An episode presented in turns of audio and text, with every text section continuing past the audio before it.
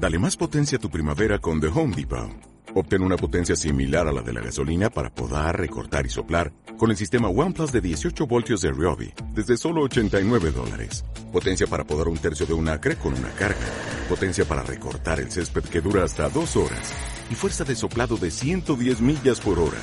Todo con una batería intercambiable. Llévate el sistema inalámbrico OnePlus de 18 voltios de Ryobi. Solo en The Home Depot. Haces más.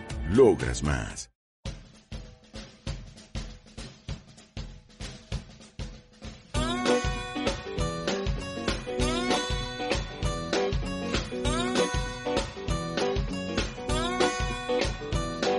Hola Trotamundos, bienvenidos, bienvenidas a Un Gran Viaje. Soy Pablo Strubel, autor del libro Cómo preparar un gran viaje y organizador de las jornadas de los grandes viajes. Y en este podcast quiero compartir mis aprendizajes, pero sobre todo la experiencia de gente que ha hecho increíbles viajes de varios meses o años. ¡Empezamos!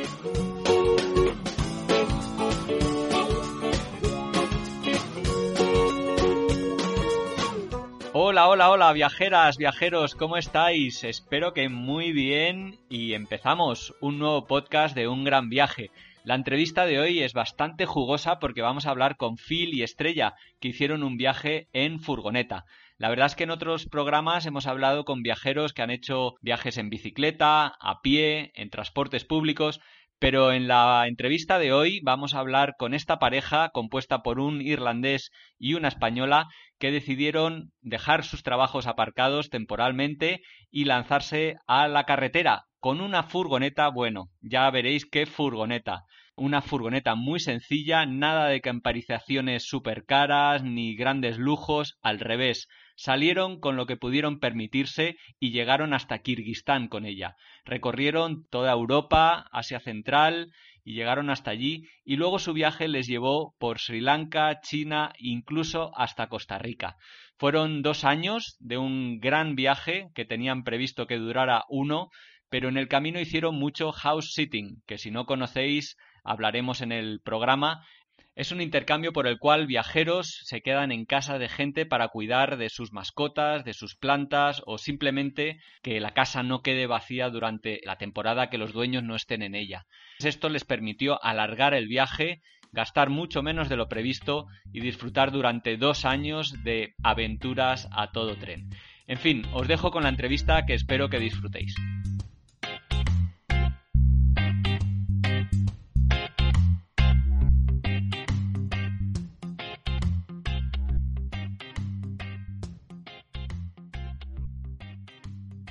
Bueno, hoy conversamos con Phil y Estrella, una madrileña y un irlandés que se conocieron ni más ni menos que en Mombasa, que es donde estuvieron trabajando durante varios años. Mombasa, Kenia, fue su último destino antes de venir a España y empezar a tramar su gran viaje, que esta vez lo hicieron en furgoneta, esta vez y por primera vez. Buenas tardes, Phil y Estrella, ¿cómo estáis? Muy bien. Buenas tardes. Buenas tardes. Muy bien, aquí bueno, me encantaría saber un poquito cómo surgió la idea de empezar el gran viaje que hicisteis y que empezó en furgoneta y luego seguisteis de mochilero. ¿Quién tuvo la idea o cómo salió esa, esa idea? Era mi idea porque me gusta mucho viajar por tierra y he hecho unos viajes antes, eh, uno de Norteamérica al sur eh, y otra uh, de Irlanda a Cabo Cabo, Ciudad de Cabo, en África, todo por tierra y el último Y gran siempre viaje. sido de mochilero, ¿no? Sí, siempre mochilero, un poco de autostop y nunca en, en furgoneta. Y esta vez quería hacer algo con furgoneta porque he encontrado mucha gente viajando en, coche o furgoneta y, y, y la- el último viaje grande por tierra eh, era de Europa a Asia o a. China y entonces esta era el, la idea, ¿no? Estrella? Sí, era la primera vez que él hacía un viaje con otra persona, siendo dos. Para mí eh, fue mi primer gran viaje y, y la idea fue suya. Yo me pareció estupenda y dije, uy, qué bien, Bien. mm, eh, vamos a ello. Al principio estaba un poco como mm, más dubitativa de, bueno, si tú Yo- yo- dices que podemos estar un año viajando con poco Sí. dinero, tal, guay. Y, y lo de la furgoneta siempre me pareció muy bien porque mm, tienes ahí como una libertad en tu mano que, que y, como una seguridad, ¿no? De que tienes tu, tu, como una mini casa contigo a cuestas y como un caracol y, en ese sentido a mí me parecía muy buena idea. Yo tenía la ruta eh, dibujado en mi pared en Mombasa. Sí, en la pared de la habitación. Y también eh, pensábamos en ir en, en, moto, pero... Sí, pensamos en moto incluso en Sidecar. Es a lo mejor otro viaje. pero al final furgoneta tenía todo lo que necesitábamos. Sí, sí, sí. ¿Cómo buscasteis una furgoneta? Pues la, verdad es que eh, al principio, ¿te acuerdas? Buscábamos un todoterreno porque pensábamos que un Toyota básico tal, eh, también porque veníamos de mm. África, de vivir cinco años en Kenia y allí como el, vehículo por excelencia más... Mm, más eh, fiable y además más conocido por todos los mecánicos era un todoterreno tipo un Mitsubishi o un Toyota pero luego fuimos cambiando de, idea porque sí que teníamos claro desde el principio que queríamos poder dormir dentro del vehículo. No, a lo mejor no todo el rato, pero sí tener esa opción. Y en el todoterreno nos parecía que iba a ser como súper incómodo, aparte de muy obvio. Entonces, a la vez que mirábamos todoterrenos, eh, todo online. Yo miré, busqué cosas online ya cuando estábamos en Madrid pasando, pasando pues un par de meses o así antes de empezar el viaje. Fuimos a muchos sitios en España para ver coches. Para ver coches y tal, y, y, todo pues con pues, por páginas web de segunda mano, no sé qué. Y, empecé a mirar también furgonetas y la verdad es que, eh, o sea, uno de nuestros condicionantes más grandes era el precio, básicamente, porque no queríamos gastarnos mucha pasta ni, y queríamos que fuese algo básico, de mecánica básica, o sea, algo muy, muy, muy normalito. También porque el plan no era volver con, con el coche, entonces un, solo Sabíamos que era muy posible que, que, el vehículo no volviese con nosotros eh, y de hecho que lo perdiésemos por el camino en plan de, bueno, tuviésemos que, que, dejarlo atrás, entonces tampoco queríamos hacer una inversión brutal en eso. Sí, 10.000 o 15.000 no, no, tendría sentido. Entonces pues, miramos por internet y, y que no fuesen súper antiguos, que no tuviesen millones de kilómetros, pero bueno, dentro del precio que queríamos, pues sí que eran antiguos y con bastantes kilómetros, pero bueno, era un poco a ver qué pasaba. Y vimos un par eh, de furgonetas casi siempre... Eh, camperizados. Vimos ¿no? no, camperizadas no vimos ninguna. Una que repartía pan y otra que repartía frutas. Y la del pan molaba mogollón porque esa sí que tenía como un huequito dentro que el tío se había hecho como un banquito y una camita y no sé qué. Pero no podía subir una cuesta. Pero esa estaba muy cascada. Y una de frutas que era negra, que estábamos viendo estas furgonetas, no sé si era mayo y hacía calor y fuimos a un pueblo en Toledo y esta furgoneta negra era como, es que irradiaba calor el día que la vimos y también estaba muy cascada tal. Y hasta que dimos con un señor que, que, había una furgoneta que le había puesto el anuncio y después había el mismo anuncio y le había bajado como 500 euros y estaba en 2.000 euros. Y fue como, wow, 2.000, ganga. Perfecto, vamos a ver esta porque si, si está bien es el precio que podemos pagar. Llamamos a un amigo que conoce de coches porque nosotros no tenemos ni idea y fuimos los tres y abrimos el motor, lo vio tal y nos dijo, mira, la furgoneta eh, tiene uso, está, ¿sabes? lleva, lleva su recorrido, pero está bien, no tiene nada roto, está tal. Y entonces fue como, bueno, pues tío, esto es una señal, vamos a, vamos a, por ello. Y, acordamos comprarla y la compramos, nada, una semana más tarde de verla, ¿no? Sí, sí, y una semana más tarde eh, empezamos el viaje. Solo, una semana después os fuisteis. Sí, sí, sí. No, solo una semana. Una semana. además no teníamos, o sea, no podíamos aparcarla en Madrid en ningún sitio porque no teníamos tarjeta de zona tal. la aparcamos en Ciudad Universitaria, además aprovechando que era verano, no había mucho, eh, mucho lío. Y, ahí es donde hicimos las cuatro cosas que le hicimos, que fue poco de aislamiento. Bueno, primero limpiarla, porque cuando la compramos tenía todavía un higo espachurrado en el suelo de atrás. O sea, esta furgoneta demostró que su función había sido repartir fruta también por, por los pueblos de, de, Madrid o por ahí. Y la pusimos un, la limpiamos bien, le pusimos un suelo como fenólico así, como efecto madera, aunque no, pero para tener una, una mínima así prestancia y debajo con un poquito de, como esta goma espuma blanca para hacer un poco de aislamiento térmico. Y, luego lo que hicimos sobre todo es eh, coger unas, fuimos a Mercamadrid, compramos un mogollón de latas de, cosas, un par de botellas de vermú, muchas cajas de frutas para organizarlo adentro, aceite de oliva, ¿verdad? Bien. Eh, recogimos de un amigo que tiraba un, un sofá cama le recogimos el sofá cama, que es de estos que se, se cierra y se abre y clic clac, de, estos de, Ikea, sí. Y básicamente con el sofá cama, cuatro eh, las cajas del Mercamadrid y un montón de latas y, y camping gas, camping gas para, para hacernos algún un cafecito y tal y cual. Eh, nuestras maletas, pues nada, es verdad que a la semana nos fuimos. Sí. Y el primer viaje fue el más demoledor, que fue Madrid-Barcelona a 40, a 40 grados cruzando la estepa. Y hemos, en julio, ¿no? Y hemos hecho más kilómetros este día que ningún otro día del viaje de, de 20 meses. Sí, sí, sí. Y así salimos. Sí, hombre, teníamos un poco de resaca y el calor apretaba, pero, pero bueno, estábamos contentos. Resaca de la fiesta de despedida. Y es verdad que te preparas como si te fueses a ir el primer día a China, pero el primer día vas a Barcelona, que es un viaje como que es corriente para el que nunca harías demasiada preparación. Entonces, si te planteas así cada día, pues no tienes como que ir con, todo súper hecho, sino que puedes ir con una furgoneta muy a medias y luego pues sí que hicimos alguna, algunas mejoras a lo largo del camino, pero ya viendo lo que necesitábamos in situ. Y el, tema documentación y demás, ¿cómo lo gestionasteis? Porque supongo que es importante también ir con los papeles ya arreglados o, cómo lo hicisteis. Eso es verdad que lo, primero que hicimos, eh, tal cual la compramos, eh, fue hacerle el seguro y con el seguro nos daban eh, la tarjeta amarilla que te cubría el seguro de muchos países europeos y de incluso países fuera de Europa también que te iba cubriendo, con lo cual en ese sentido íbamos tranquilos, ¿no? Que para Europa teníamos de todo.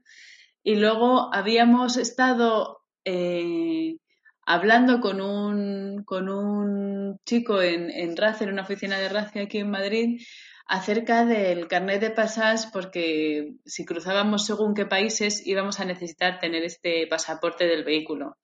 Entonces de eso teníamos alguna idea, pero no habíamos, no habíamos cerrado nos fuimos sin cerrar nada de esa documentación eh, realmente. Nos íbamos sin el carnet, pero porque según tampoco teníamos muy clara la ruta del 100%. Sí, pero para, para ir a India tienes que cruzar Pakistán y, y allí necesitas, y Irán también. Entonces, para ir lejos vas a necesitarlo en algún momento, entonces... Sabíamos que, que teníamos muchas papeletas de necesitarlo, pero en principio salimos de viaje sin él.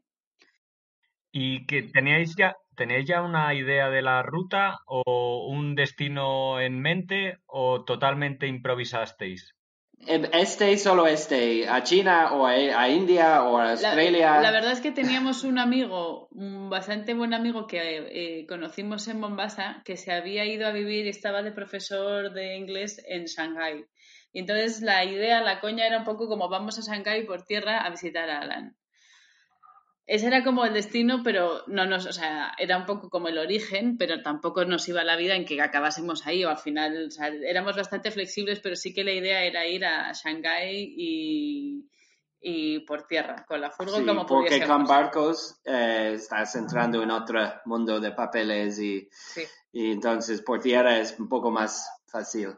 Bueno, y también por, por ver por ver el, progreso de, cómo vas cambiando de, sí, del mundo, de continente, digamos. Y vidas, sí. Bueno, el viaje empieza por Europa y pasáis varios meses, los meses de verano, eh, recorriendo este continente y creo que sobre todo visitando amigos, ¿no? Creo, no sé si fue un poco la excusa de la ruta en los primeros meses. Total.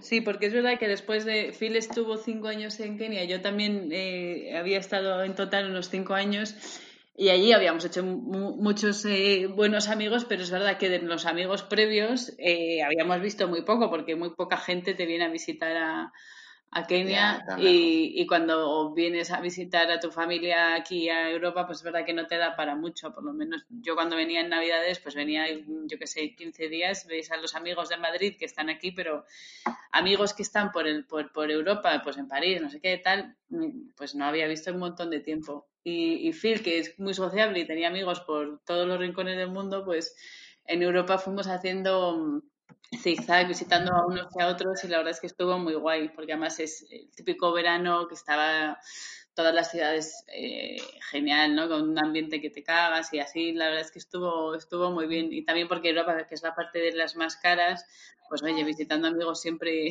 siempre uno puede, puede por lo menos el alojamiento ahorrárselo. Sí, y hemos hecho bastante trabajo en la furgoneta en, en Hungría. Sí, en Y- Budapest. Y pasábamos ya unos, bueno, un mes y Paramos medio. un mes, agosto entero en Budapest Sí. estuvimos. Y, Y ahí le pusimos un poco más de aislamiento, cambiamos el sofá cama por Y una los estructura las de ruedas, madera con, nuevas con- ruedas. sí, ya compramos nuevas ruedas, arreglamos la radio, que no habíamos tenido radio hasta Budapest. No podíamos oír música ni nada, entonces eh, eh, hicimos ahí algunos arreglitos estando con amigos. Así que eh, to- toda Europa fue visita con amigos sobre todo, ¿no? y a, a los Balcan- Balcanes. eh, Y luego acabamos eh, Bal- en Balcanes, que eso sí que nos apetecía verlo, aunque no teníamos amigos que visitar allí, pero eso sí. Bosnia, Kosovo, eh. Croacia, Serbia. ¿Qué recordáis de aquellas, de aquellas semanas que pasasteis por los Balcanes? Guau, fue Una guay. banal, ¿no? Fue la primera parte de viaje un poco más ya... Salvaje. Como ya viaje, viaje, porque el otro era como ir visitando amigos en, en sitios... ah, No todos lo conocíamos, pero sí que muchos lugares sí, conocíamos. eh, eh, No, el viaje Eran como vacaciones, más bien, en ¿no? Eran como unas vacaciones, más bien, Sí, Era más que un viaje. de verano, no parecía que Sí. estuviésemos en un viaje a, a- a ningún sitio. Pero ya la zona de los Balcanes, que era el final del verano y como principio del otoño, ya era más de- descubrir eh, diferentes lugares, ya era un poco más eh, exótico en el sentido de que, países más desconocidos para nosotros ya empezamos a tirar más de la furgoneta para dormir casi todos los días eh, ahí y cocinar y tal.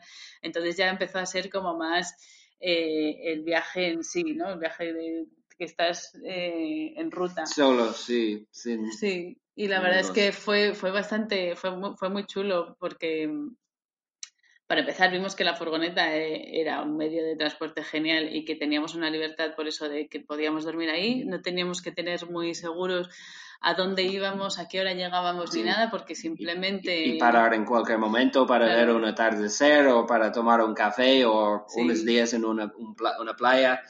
Entonces, Sí, además ahí ya le fuimos cogiendo eso, el gustillo y el, y el truco, ¿no? De, ah, pues mira, cuando llegas, mira, donde pasamos mejor las noches es cuando estamos en, en las afueras de no sé dónde o con un arbolito aquí, o, ¿sabes? Como ya ibas viendo qué, qué cosas te funcionaban mejor para, para, para pasar una noche guay o para luego salir- eso, estar cocinando fuera y dormir dentro, no sé. Era... fue una, fue una buena como puesta, puesta a prueba de, de nosotros mismos y de la furgoneta y todo, todo guay. Aparte que, bueno, luego la gente también. Hasta majeta. bajaban las temperaturas.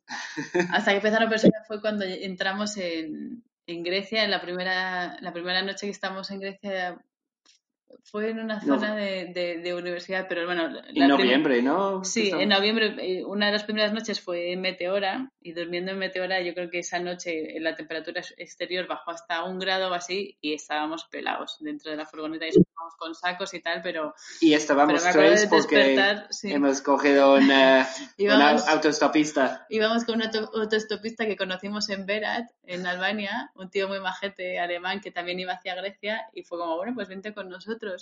Y normalmente tenía su, su tienda de campaña y ponía su tiendecita fuera de la furgoneta por las noches y tal, pero esa noche que hacía un frío mm, brutal y que además estábamos como en medio del, del pueblo, fue como, mira, nos metemos aquí los tres eh, con los saquitos y además así nos damos calor humano. Y Sí, sí. ya pasamos un frío que fue como, bueno, Phil, hay que, hay que buscarse una opción para cuando empiece ahora ya el frío de invierno y eso que estábamos en Grecia, eh, tener, tener algo que no sea dormir en la furgoneta porque eh, yo soy muy friolera, pero aparte de eso hacía frío. Claro, porque ¿qué aislante le habíais puesto? Eh, porque la- una furgoneta al final es una chapa nada más. ¿Le habíais reforzado con un qué tipo de aislante se le pone? Eh, pues a ver, le podríamos haber puesto algo mucho mejor, pero como lo hacíamos todo así sobre la marcha y, y con nuestros medios, pues eh, compramos en, en una tienda de estas de bricomanía en Budapest, compramos un rollo de estos que es como una especie de... Era como una especie de, digamos, papel de burbujas gordo que tiene como una lámina de aluminio a, a cada lado. Mm. Entonces, por un lado Mm. refleja el sol, para el, para el calor no iba mal, aunque también no era tan gorda, o sea, a lo mejor era un centímetro en total. Y, no y, no estaba tan mal, pero claro. no valía por nada. Sí, valía. el problema es que dentro no teníamos ningún sistema de calefacción.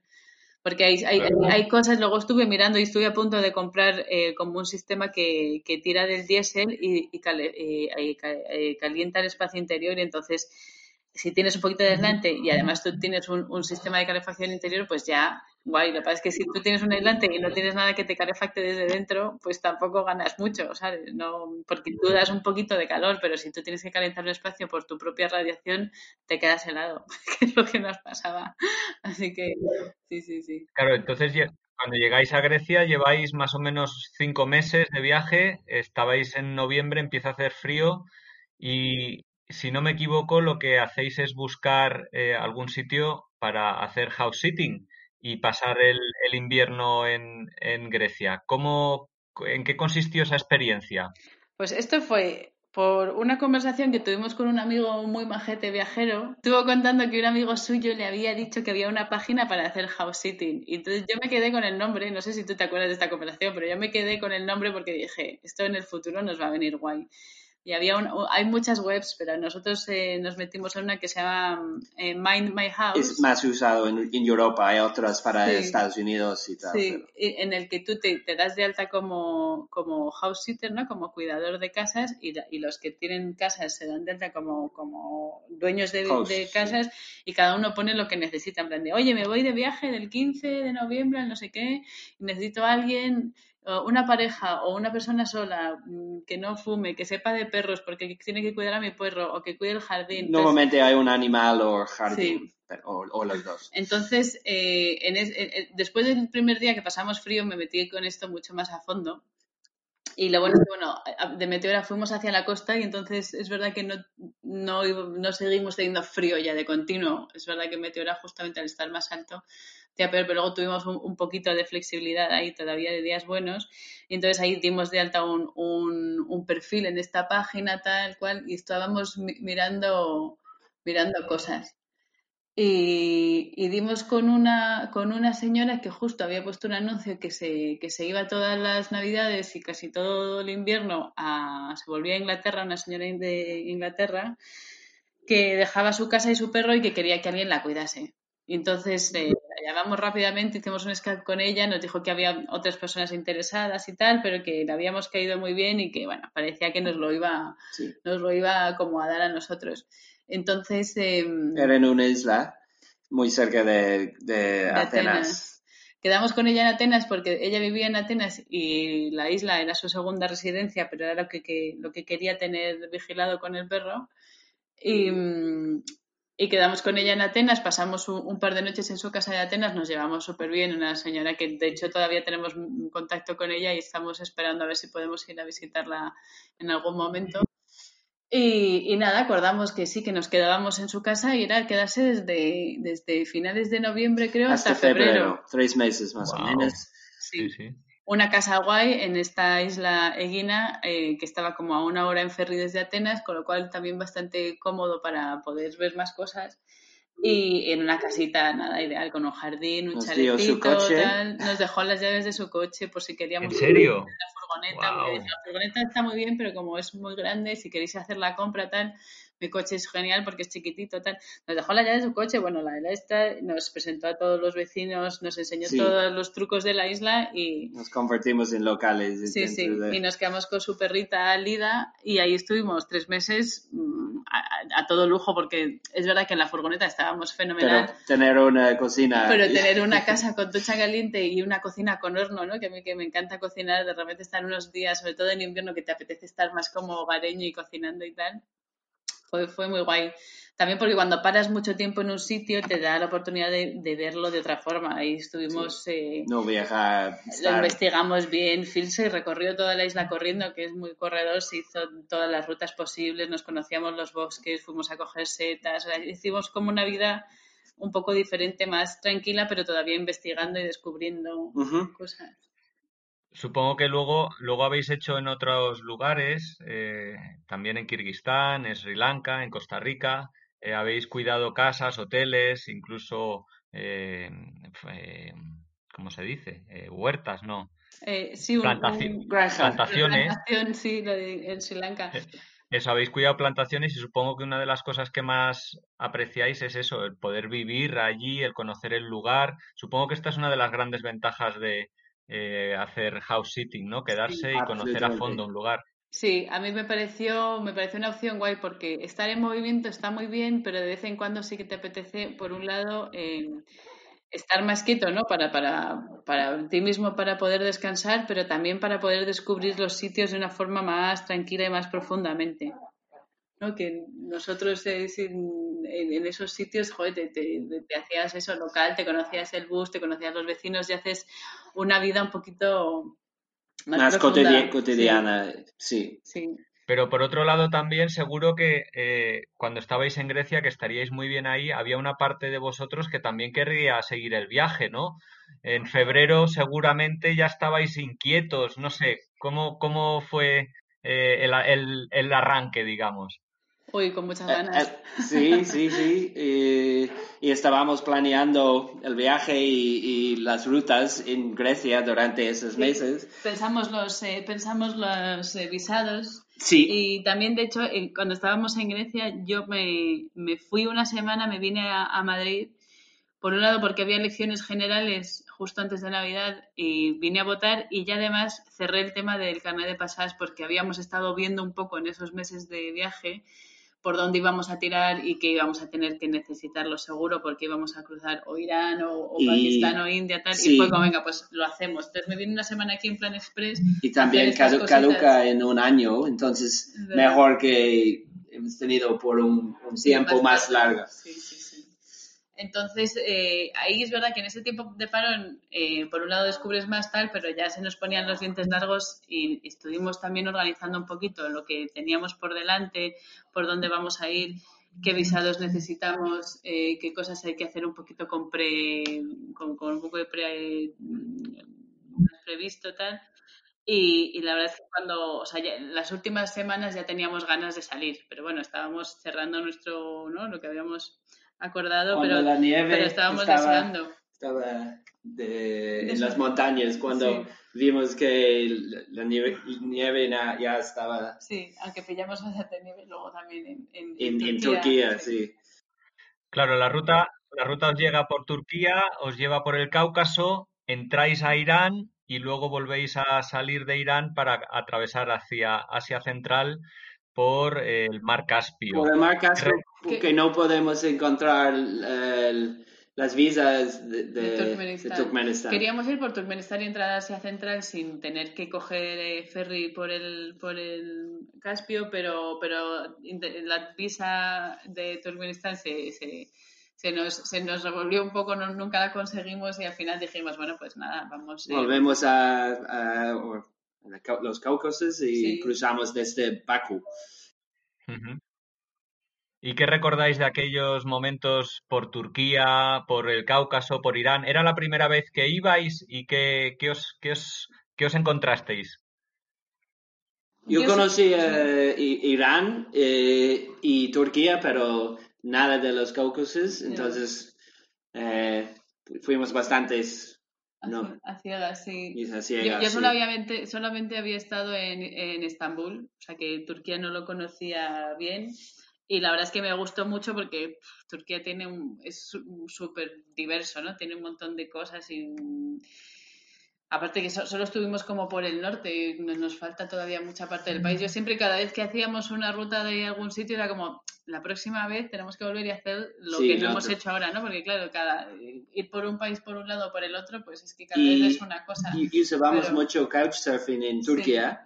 Y conocimos un montón de gente, eh, estábamos en sus casas, es donde empezamos más a usar couchsurfing, porque hacía todavía frío para dormir en la, en la furgo y además, eh, también, bueno, como en casi todos los países, pero bueno, en Turquía es verdad que también existe mucho este, esta tradición y cultura de, la hospitalidad. Y la gente era genial. Estuvimos con un montón de estudiantes y, hicimos muy, muy buenos contactos que también ya te da otra perspectiva de un sitio, ¿no? Cuando te quedas en casas de personas y tal que, ya vas conociendo más eh, la población más de cerca, que cuando estás en la furgoneta puedes siempre estar un poco más eh, a, tu, a tu bola, si no.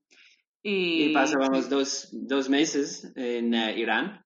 Sí. Y conducimos casi 9 mil kilómetros más que en ningún otro país, en, solo en Irán, y hemos hecho solo la mitad del país porque es Sí, enorme Nos falta y es un país in- increíble.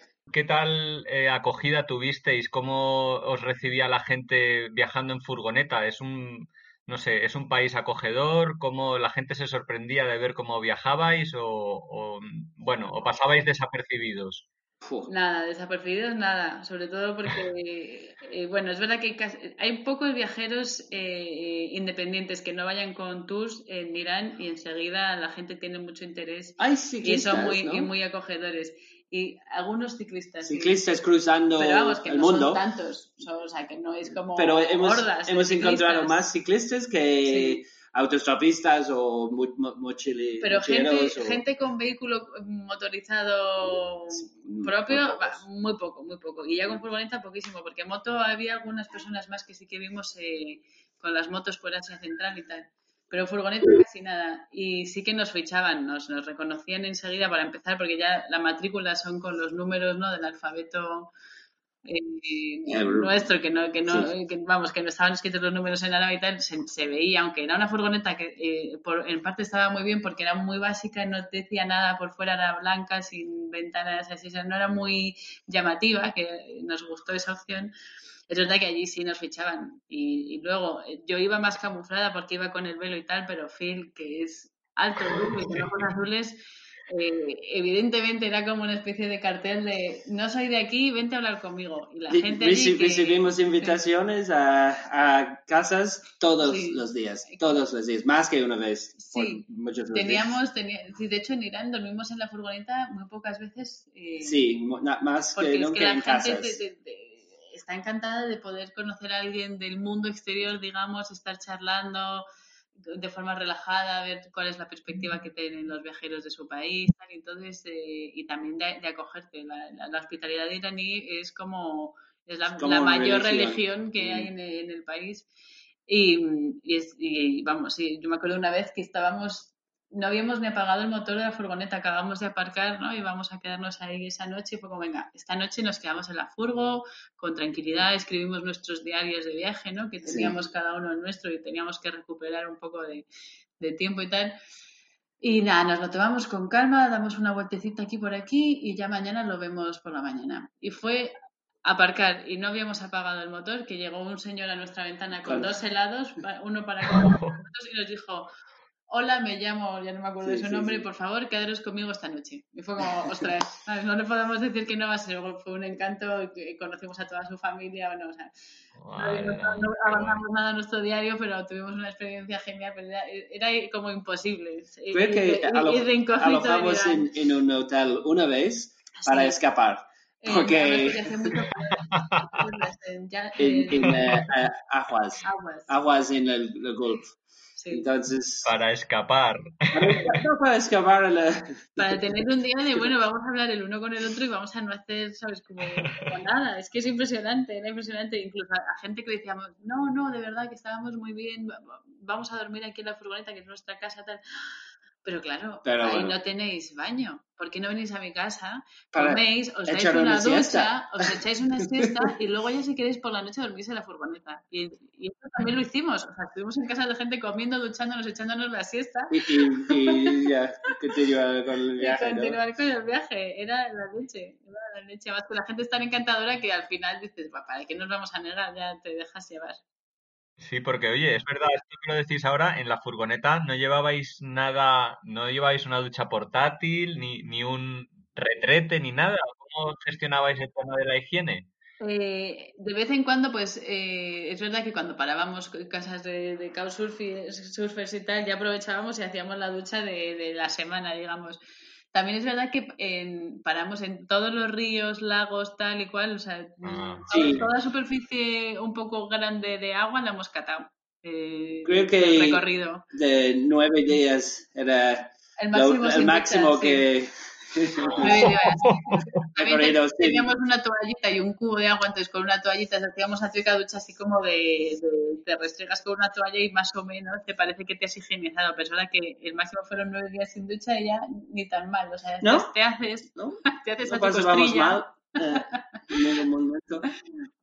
Es curioso, sí, como la, la higiene, el estándar higiénico eh, se va reduciendo a medida que vas viajando y no solo de uno, sino de la ropa también, ¿no? Porque te cansas de lavarla tan a menudo, ¿no? Entonces, bueno, vas ahí bajando tus estándares. Totalmente. Pero una vez a la semana en Europa, en los Balcanes, eh, parábamos en, un hostel o en un hotel, pero Sí, de hecho en, Georgia sí que hicimos algún eh, uh, homestay en, algún eh, homestay, en, algún, hostal también. Sí, también porque ahí todavía hacía medio frío y porque eso de vez en cuando teníamos que teníamos que higienizarnos. Bueno, entonces el viaje os lleva, como decíais, por Azerbaiyán, cruzáis en el Caspio, en, eh, en, un ferry que hay muy poco regular, porque no sé si es una vez cada semana o cada dos semanas, y entráis en Asia Central por Kazajstán, eh, recorréis Uzbekistán y Kirguistán. ¿Qué os, os, gustó esa zona del mundo? ¿Qué, qué, qué impresiones os causó? Esta zona era una sorpresa total porque Sí, no sabíamos muy bien si íbamos a ir por ahí o por abajo. O sea, por, por, por la India hacia, hacia y, como Southeast y estamos muy contentos con, con el plan que siempre A mí me, me, flipó, me flipó esa zona. Eh, la verdad es que muy chulo también, muy... Para ir en furgoneta es genial, porque hay distancias muy grandes, hay unos paisajes de, la leche y es verdad que... Eh, muchos espacios vacíos. Ir con la furgoneta, bueno, me imagino que si vas con una bicicleta y tu tienda eh, también es súper agradable porque como puedes puedes acampar no o aparcar y dormir en medio de la naturaleza totalmente solo en millones de sitios. Por lo menos en Kirguistán hicimos mucho eso que hay unos paisajes súper bonitos montañosas. Y, y, es muy disfrutable muy muy muy bonito. Sí. Muy agresivo y la gente muy muy amable Sí, y... todo el mundo también muy sorprendido, en plan de ¿de dónde salís vosotros? ¿A dónde vais? En plan de, ¿qué, ¿qué, pasa aquí? no la, la, M de la S, como es la M de Madrid, somos esta furgoneta viene de Madrid y tal, y todo el mundo como, ¿pero qué me están contando?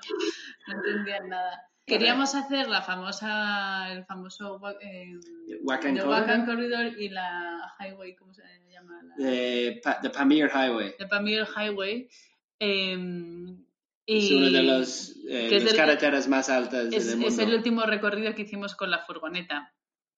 Porque eh, vimos, empezamos a investigar cómo era el tema de meter un vehículo propio en China y aunque es posible, es muy complicado y, conlleva muchísimos gastos. Además, muy, muy caro. Muy, muy caro. Y dijimos, mira, tampoco tenemos esa como obsesión con que tenemos que ir eh, con el coche hasta Shanghái, fue como, bueno, pues nada, lo, buscamos un sitio donde, o sea, Kirguistán era donde nos la íbamos a dejar, con lo cual ese fue como el último recorrido y fue, la verdad es que el broche de oro, lo disfrutamos mucho, más ahí ya con sabiendo que, que, es como la despedida de la furgoneta en la que tenemos muchísimo cariño y de hecho tenemos aquí la, la matrícula todavía colgada en casa y fue muy bonito.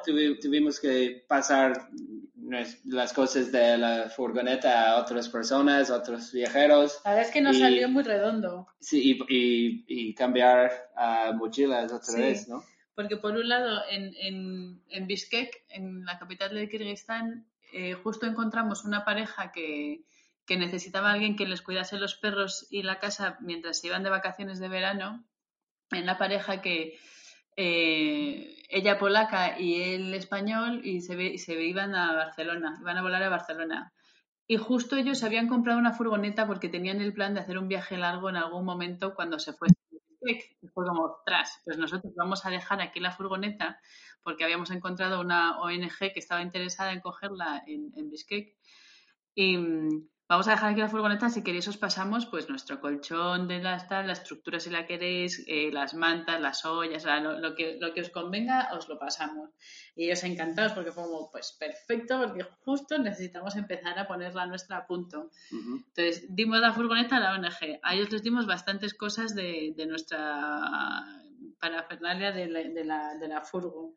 Luego más ropa la dimos a un colegio de al lado que recogían ropa extra y tal, que si no querías y todo lo metimos a, un par de macutos y, justo además ellos nos dijeron, oye, mm, nuestro vuelo nos deja llevar dos maletas de 23 kilos y no necesitamos tanto porque vamos a pasar el verano ahí en Menorca y ¿sabes? con un pareo y un bikini te da y vamos a, iban a la, a la, casa de la familia de él. Así que si queréis darnos cosas, podemos llevaros una maleta si queréis. Entonces fue perfecto, cosas que no íbamos a necesitar pero que no queríamos tirar. Les dimos una maleta como de 20 kilos, de hecho, Sí. llena, que se llevaron y nos dejaron en Barcelona en casa de unos amigos que, que ya recogeríamos en algún momento. Sí, unos Entonces, años más tarde. Todo, todo como que se como que se cerró bastante bien. Y estando allí encontramos el, el segundo, el segundo ca- eh, house sitting, el de, el de Sri Lanka. ¿Y ese house sitting, house sitting que os salió en, en Bishkek, en qué consistía? Este era, eh, lo encontramos a través de Couchsurfing y fue nada, quedarnos en su casa el verano, no sé si eran tres semanas o algo así, o un mes máximo, Mm, con sus dos perritas, y una casa muy guay con un jardín y, y muy básico, pero muy, muy chulo, en medio de Bishkek y, y con ellas pues podíamos hacer excursiones por el campo, tal, la verdad es que estuvo muy bien con las, las perras muy majas y teníamos muchas, eh, hicimos alguna, alguna visa más, la de Tayikistán creo que era, mm. y, y descubrimos un poquito más eh, la ciudad, que era bastante, es bastante eh, divertida. Quedamos con algunos amigos, quedamos contigo, que justo estabas por ahí. Sí, de es verdad, me acuerdo, sí, sí.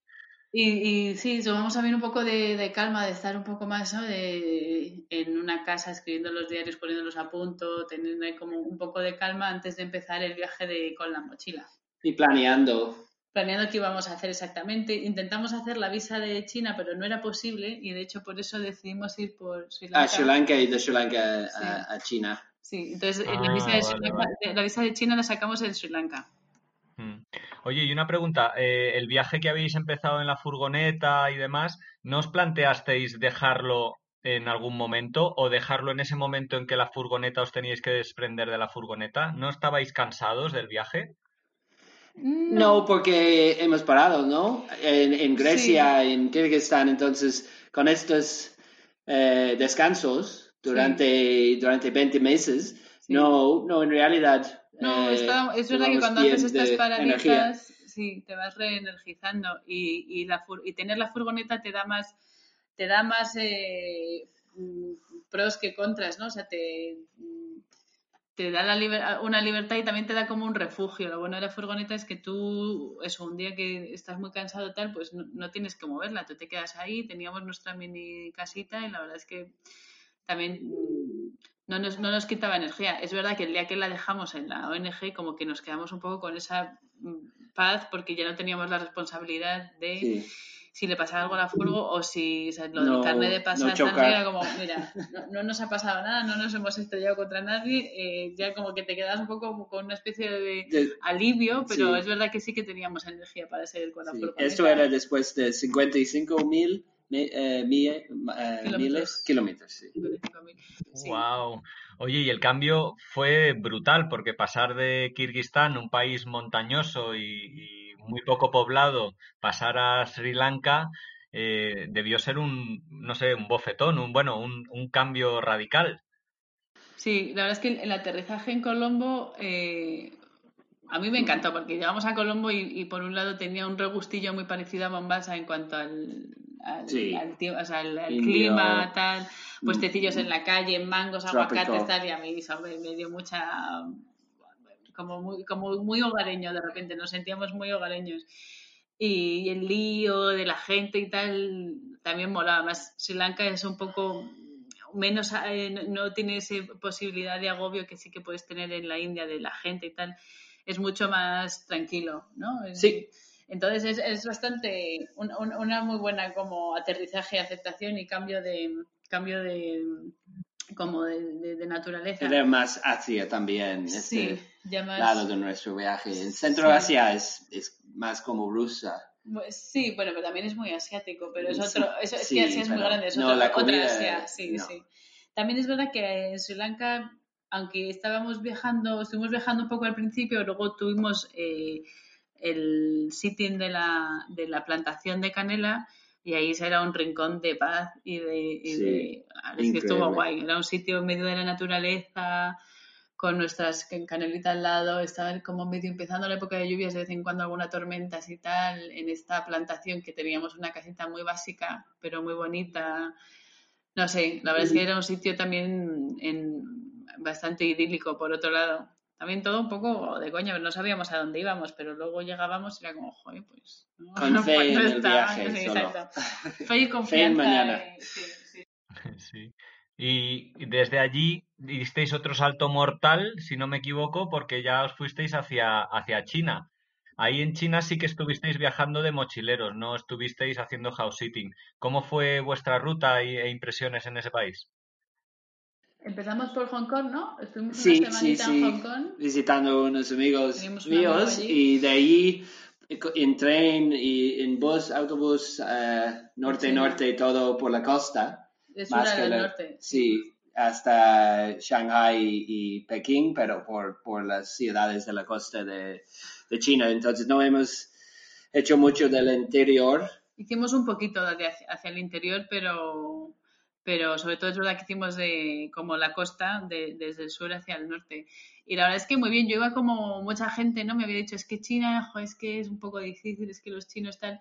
Es verdad que cuando ya llevas tanto tiempo de viaje y te has ido haciendo, ya es- tienes como... No tienes el golpe que si te vas de repente desde Madrid y te coges un, un vuelo a, a Pekín y ahí tienes como un cambio radical. Es verdad que nosotros íbamos metiéndonos en Asia cada vez más a lo largo de nuestro viaje y en China nos pareció guay, la gente nos gustó bastante. Es verdad Muy, que muy amables, mucho más que comunicación es verdad que en algunos momentos pues difícil de comprenderse pero no pero siempre había como ganas de entendernos entre unos y otros y nos entendíamos bastante bien. Las, las- la comunicación por lo menos en la costa es increíble no los trenes autobuses autobús cama que íbamos tumbados con un saco que te dan bueno era guay. Eh, a- a- la verdad es que fue bastante a mí me gustó un montón y además vi como muchas conexiones entre China y España o entre los chinos y los españoles. Me pareció que dos por ejemplo, aquí la gente, la, la, la, pasión por la comida es casi, casi ¿no? Ahí Y la vida familiar. la vida familiar en la calle, en, en- en familia. disfrutando, charlando en la calle, jugando a las cartas, tal, no sé qué, me parecía que éramos un poco del mismo, del mismo corte. No sé si era porque ya llevábamos tanto tiempo de viaje o en comparación con otros sitios, pero dije, joder, si es que los chinos y los Tú españoles... no tenías muchas ganas, pero después sí, ¿no? De China era... Sí tenía ganas de China, hombre, me daba miedo lo de las grandes ciudades y tal, Sí. como me parecía un poco lío. Es verdad que a mí la comida sí me tiraba mucho porque, bueno, a mí toda la comida asiática me, me encanta, Sí, con es lo cual verdad. eso, eso me apetecía en todos los países, pero Oye, y una pregunta, porque el, el inicio del viaje era con la excusa de ir a ver a un amigo, si no me equivoco, a China. ¿Fuisteis a verle y estuvisteis con él? Sí, sí, sí, Unas semanas en Shanghai con él. eh, sí. Y ya en este punto eh, sentía como el fin del viaje, ¿no? Sí, con sí, fue guay, estaba encantado en plan de, o sea, habéis venido en coche casi hasta aquí, desde Madrid, estáis locos, tal. Estaba muy sorprendido, la verdad es que fue muy divertido. Eh, estuvimos con él eso, una semana o así, ¿no? En Shanghái o cinco Sí. días y él tenía un montón de amigos ahí en la zona, vimos Shanghái con los ojos de un, de un local y, y estuvo muy guay también eso, una gran ciudad con alguien Sí. que te lleva un poco de la mano, pues hace mucho y de hecho también en, en Pekín teníamos Pekín, otro amigo. Y en Hong Kong también tuvimos un amigo, con lo cual ahí como en tres puntos clave teníamos Sí. gente. Y Eso volvemos desde, desde Pekín, eh, Pekín, 20 meses después del... del- sí, en Pekín cogimos un vuelo en diciembre y, y sorprendimos a mi padre por su cumpleaños llegando a Madrid de, de sorpresa. Y sin embargo, a pesar de que volvisteis a Madrid, no os quedasteis en Madrid. ¿Por qué no cerrasteis el viaje, digamos ya? Eh, todavía Nos quedaban balas. Sí, teníamos un poco de dinero y un poco más de... Teníamos de energía, ganas, de teníamos ganas de ganas de, continuar. seguir. Nos faltaba haber picoteado un poquito, bueno, muchos sitios, pero el continente americano no habíamos, no lo habíamos ni olido. Y, y Estrella había convertido en, en un experto en My My House. Sí, yo era una experta ya de las de las redes sociales estas, de las páginas web de, de buscar eh, casas y tal, y justo vi este pequeño negocio de un hotelito en Costa Rica que buscaban a alguien para que estuviese ahí tres meses y cuidarlo, y fue como, como con un poco de ganar dinero y fue como, mira, Phil, esto a una mala no cubrimos gastos, entonces podemos ir, estar tres meses en Costa Rica, verlo un poquito. Y, y, por lo menos cubrir gastos, que no vamos a gastar más, tal, y así pues estamos y vemos qué hacemos lo siguiente, ¿no? Vemos a ver cómo, cómo seguimos después, y a dónde nos vamos, si nos establecemos en algún sitio un tiempo, que y, justo pues fue como, venga, pues lo hacemos. Y nos fuimos a Costa Rica y al final pues eso nos gustó mucho la experiencia de llevar un mini hotel nos salió bastante bien económicamente porque al final era una época del año que estaba bastante ocupado y, y al final no, no, no, es que cubriésemos gastos, es que hicimos, hicimos dinero. Ganamos un porcentaje de... sí, hicimos ahorros y entonces ahí ya decidimos que eh, volvíamos a Madrid, que queríamos volver a, Europa un tiempo y estar un tiempo tranquilos en Europa y reconectar con la familia y tal, que en fin también tiene una familia bastante grande en Irlanda, muy unida y yo también eh, aquí en mi familia en Madrid era como, bueno, vamos a estar más cerquita de la familia en algún sitio de Europa y decidimos empezar por Madrid por, porque era como más fácil y a Phil también le apetecía vivir en España un tiempo. Así que vinimos aquí y, aquí llevamos ahora, que llevamos dos años o tres. Sí, pensando en, el, en los próximos viajes. Estamos pensando en los viajes ahora ya en vez de dos con tres, tres, tres ocupantes. Sí, por lo que contáis, ese, eh, el periodo que estuvisteis allí en Costa Rica fue un poco como de cierre de viaje, de, de, pensar qué queríais hacer.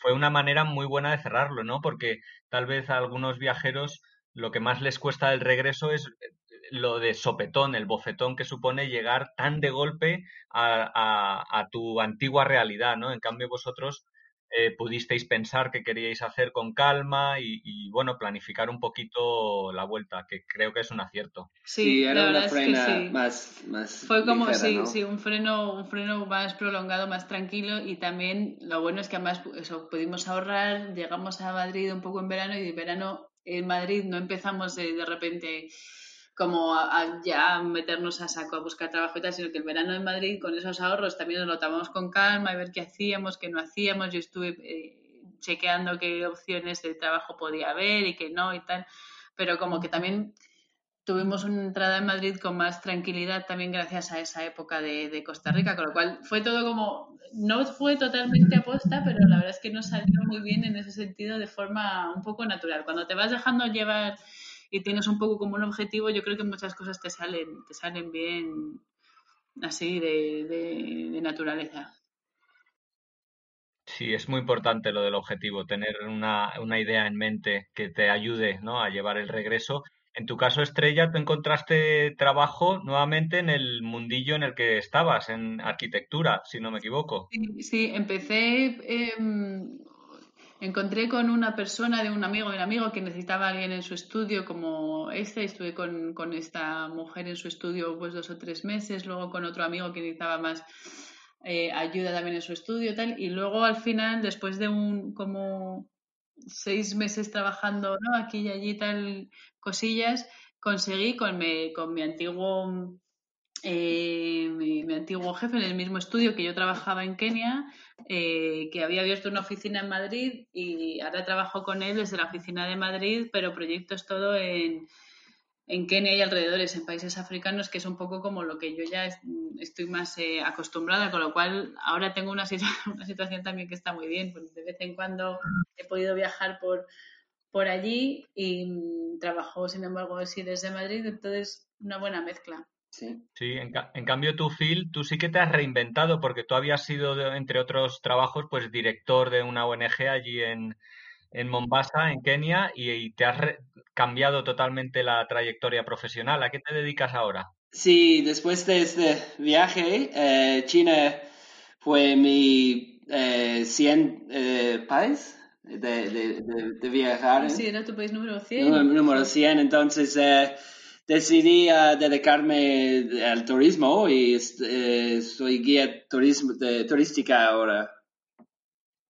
¿Trabajas con grupos ingleses, si no me equivoco, australianos, bueno, anglosajones? ¿En qué países? Sí, por Europa, el Medio Oriente, Oriente Medio, ¿no? Eh, y Asia Central y China también. Entonces, nuestro viaje a uh, Asia Central era muy útil para mí, para, para eh, conocer esta zona mejor y, y sí, he hecho unos viajes allí eh, el año pasado con grupos de Inglaterra, grupos de ingleses, de Inglaterra de 16 personas, no, no grupos más muy grandes, pero, pero sí, ahora eh, dedico como, como guía.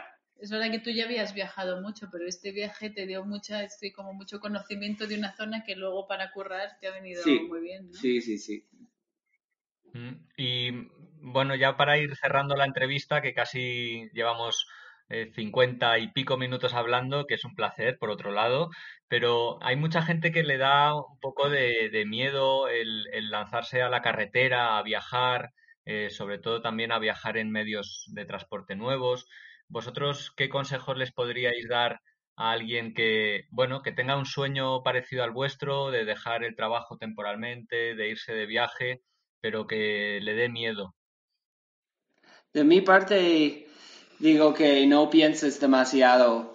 Eh, siempre hay posibilidades durante el viaje para cambiar cosas o, eh, añadir cosas en tu furgoneta o tu, tu moto, tu bicicleta. Y, hemos usado 12 eh, mecánicos durante el viaje y todos fueron historias muy, muy divertidos y, y hemos, muy agradables. Muy agradables. Hemos encontrado unos buenos amigos en estas situaciones. Entonces, no, no salimos listos y, y esto era parte del plan para ir y después eh, arreglar cosas al, a lo largo del viaje y, y no, no esperas hasta cuando estás totalmente listo, esperado. En, parte es como un idioma, no, no, no tienes, o sea, no, no tiene sentido que aprendas 100% inglés para que empieces a hablar inglés. Yo creo que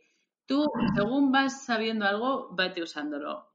Y, ya vas viendo luego lo que necesitas y vas a ir aprendiendo a lo largo del camino.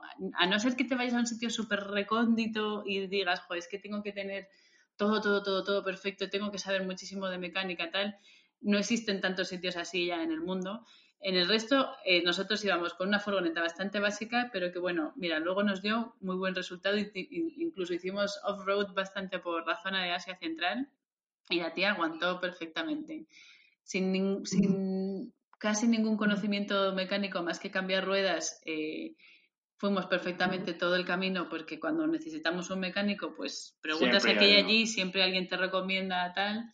Los mecánicos además resultaron ser gente muy, muy amable que en cuanto oían nuestra historia de que nos íbamos a China, eh, casi siempre se ponían como súper de nuestro lado, en plan, estáis locos, pero, ah, no, esto no os lo voy a cobrar, esto no sé qué, muy, como muy se metían en, nuestro, en nuestra historia y, y en general todo es más fácil de lo que te parece. Un poco lo que, lo que decía al principio, cada viaje de cada día es como si te haces, Madrid-Barcelona fue el día más largo, pues ¿Cuánta preparación te, pones para ir a Barcelona? Mm, poca, pues es que luego el siguiente es Barcelona a no sé dónde. Luego el siguiente es, si piensas a día a día y no piensas, joder, es que me voy mañana a China. No, mañana no te vas a China, vas a llegar a China en nuestro caso 17 meses. O sea, tienes mucha tranquilidad y, muchas opciones para ir organizándote a lo largo del camino y cada día es un pasito más y es fácil, es mucho más fácil de lo que puedes pensar. Y el mundo es mucho más seguro que, que te, piensas, sí, y acogedor. La gente en general siempre te ayuda y siempre te acoge y si puede hacer algo por ti, lo hace. Eso a mí me flipó. mi, perspectiva del mundo, eh, de la gente que vive en el mundo, me... No es que tuviese una mala perspectiva, pero me cambió a, decir, es que la gente por lo general es buena y te ayuda. No, mm. tuvimos, malas experiencias, de verdad, es solo buenas. Sí, sí. Pues me alegro muchísimo y con esta nota tan positiva vamos a poner fin a, nuestra conversación de hoy. Muchísimas gracias por vuestro tiempo y espero que en breve podáis eh, volver a viajar esta vez en familia, porque ahora el pequeño Liam está con ellos y bueno, va a cambiar un poquito la manera en que viajen, pero estoy seguro de que estos trotamundos vais a seguir rotando por el mundo. Sí, sí, estamos ya haciendo planes, a ver. Tenemos muchos, muchos ideas y planes ya. Bueno, muchísimas gracias, lo dicho. Ah, ah, muchísimas gracias. Un beso fuerte y animarse los que estéis dudando.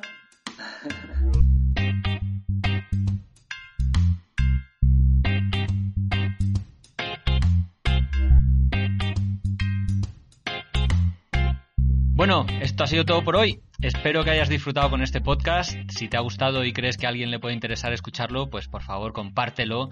También si le das al me gusta en esta plataforma, ayudará a que tenga más visibilidad y que más gente lo encuentre y lo escuche. Y bueno, me ayudarás a extender un poquito más la pasión viajera. Y si aún no te has suscrito, pues te invito a hacerlo para no perderte ninguno de los próximos programas.